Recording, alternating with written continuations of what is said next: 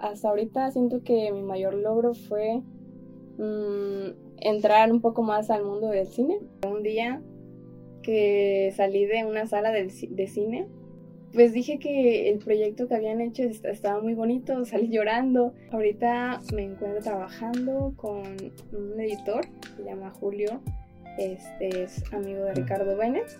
Estamos seguirle tirando mierda, güey. Síguele tirando caca.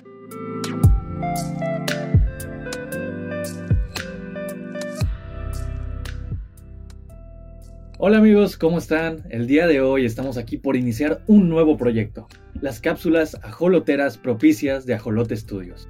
Y qué mejor que iniciar que con una gran directora.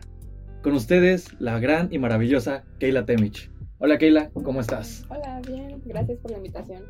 Cuéntame, ¿cómo te sientes de estar aquí en el inicio de este nuevo proyecto? Ah, pues estoy un poco nerviosa, pero pues voy a, a intentar responder lo mejor que pueda. Ok, Keila, vayamos con la primera pregunta. Cuéntame, ¿qué es lo que te atrajo del mundo del cine?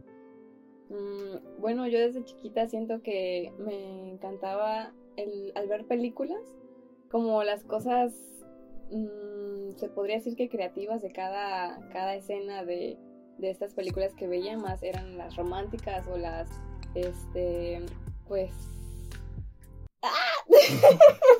Continúa, No, no pasa nada. Háblame, un poco más de, ese gusto tuyo. Cuéntame, ¿cuál es tu película romántica favorita? Si es que tienes una. favorita. Mm, siento que me voy más por las películas como Fantasy Mr. Fox. Esas me encantan mucho de Hotel Budapest o de Moonlight. No, ¿qué? Moonlight Kingdom. Moonrise Kingdom, Moonrise Kingdom. El cine de Wes Anderson. Sí, también. Y el de romántica sería como Orgullo y Prejuicio. O este. Me gusta mucho La La Land también. Bien bonita. No hablemos de eso, ahorita lloramos. Cuéntame, de todo este mundo del cine, ¿cuál es el área que más te atrae? ¿Te, ¿Te, gusta más ir más hacia el tema dirección, más tema escritura, más tema técnico? Háblanos de eso. Mm, siento que me gusta más la fotografía, porque con eso inicié. Me llamaba mucho la atención esas eh, escenas que tienen como que mucho simetría, el estar viendo los encuadres, regla de tercios y todo esto, que se vea de forma estética. Y de ahí pues la dirección, mm. más que nada. Ah, ahora, si no te molesta, nos gustaría que nos hablaras un poco acerca de tu productora. Háblanos un poco acerca de cómo nació Palitroche Films. Sí, sí se pronuncia así, perdón. Háblanos un poco de cómo surgió todo ese proyecto tuyo. Para empezar, me inspiré mucho en el cuento de primaria, creo que es de tercero o cuarto este grado, que es de un cuento que se llama Pita descubre una nueva palabra. Y era una niñita que fue buscando junto con sus dos amigos eh, esta nueva palabra que tenía en la cabeza, que era palitroche. Estuvo buscando en panaderías, en, con médicos y cosas así. Y al final encontró este, a un bichito que pues vio como que esa idea de que sí quedaba el nombre de Palitroche. Y fue que, no sé, siento que ese cuento se me quedó mucho en la cabeza de niña. Fue como que una inspiración para mí, porque siempre lo recordaba, o sea, todo ese tiempo lo estuve recordando.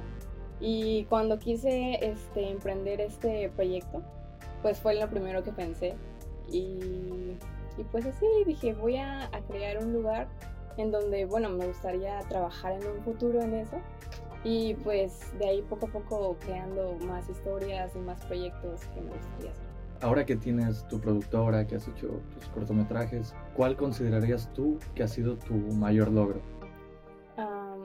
hasta ahorita siento que mi mayor logro fue mm, entrar un poco más al mundo del cine, porque siento que es muy difícil para muchas personas el que las personas te identifiquen y digan, oye, puedo trabajar contigo, oye, ¿no te gustaría apoyarnos en este proyecto o algo así?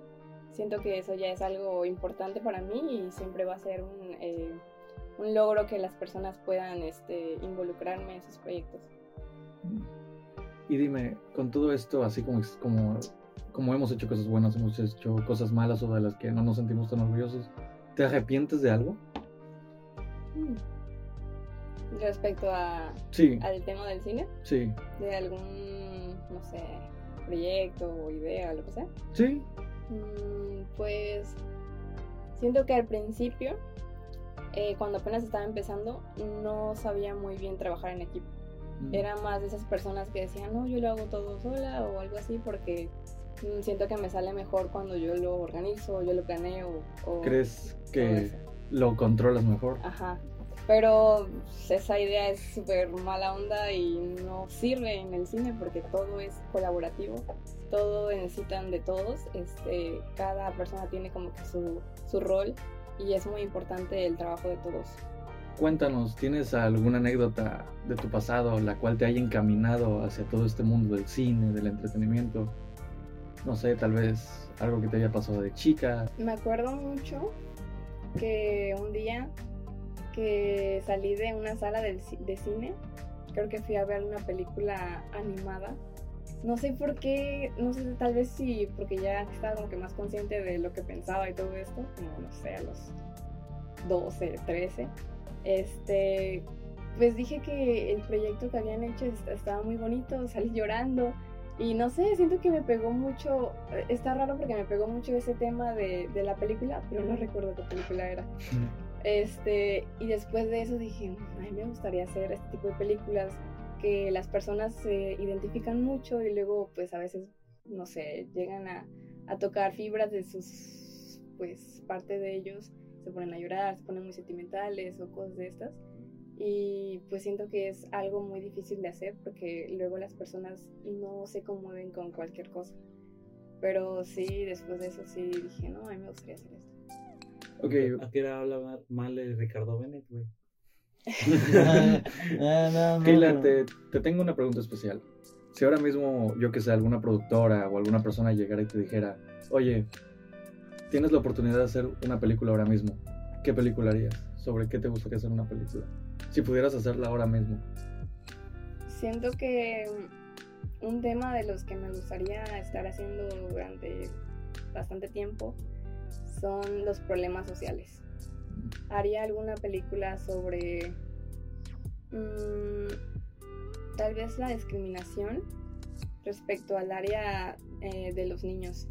Siento que últimamente me gustaría enfocarme más hacia las futuras generaciones, que luego, bueno, pasa que están teniendo muchos problemas y pues me gustaría como que mejorar ese, ese tema que los niños o las personas que todavía están chiquitos puedan ver una película y puedan identificarse y como que poco a poco aprender de, de, pues de este tema, que estén conformes con ellos mismos, que estén pues felices con, con, lo que tienen, con las personas con las que lo comparten o con las que se rodean.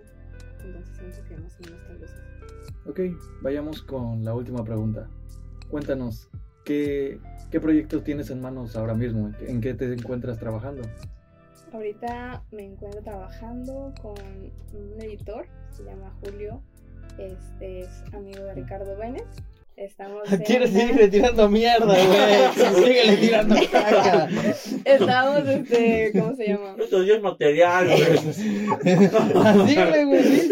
Estamos en, este, en la postproducción de un cortometraje de, de un niño que este, tiene problemas de apego con sus padres eh, al entrar a la escuela, su primer año de escuela.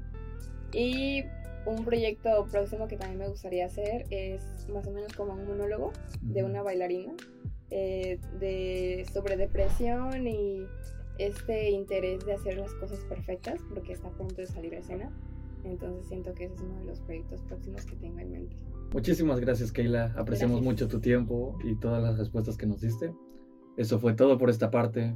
Con esto nos despedimos.Esta fue la gran introducción a las cápsulas ajolotas, así que esperamos que les haya gustado. Ajolotes, güey. Ajolotes. No, ajolotes. Ajoloteras, cabrón.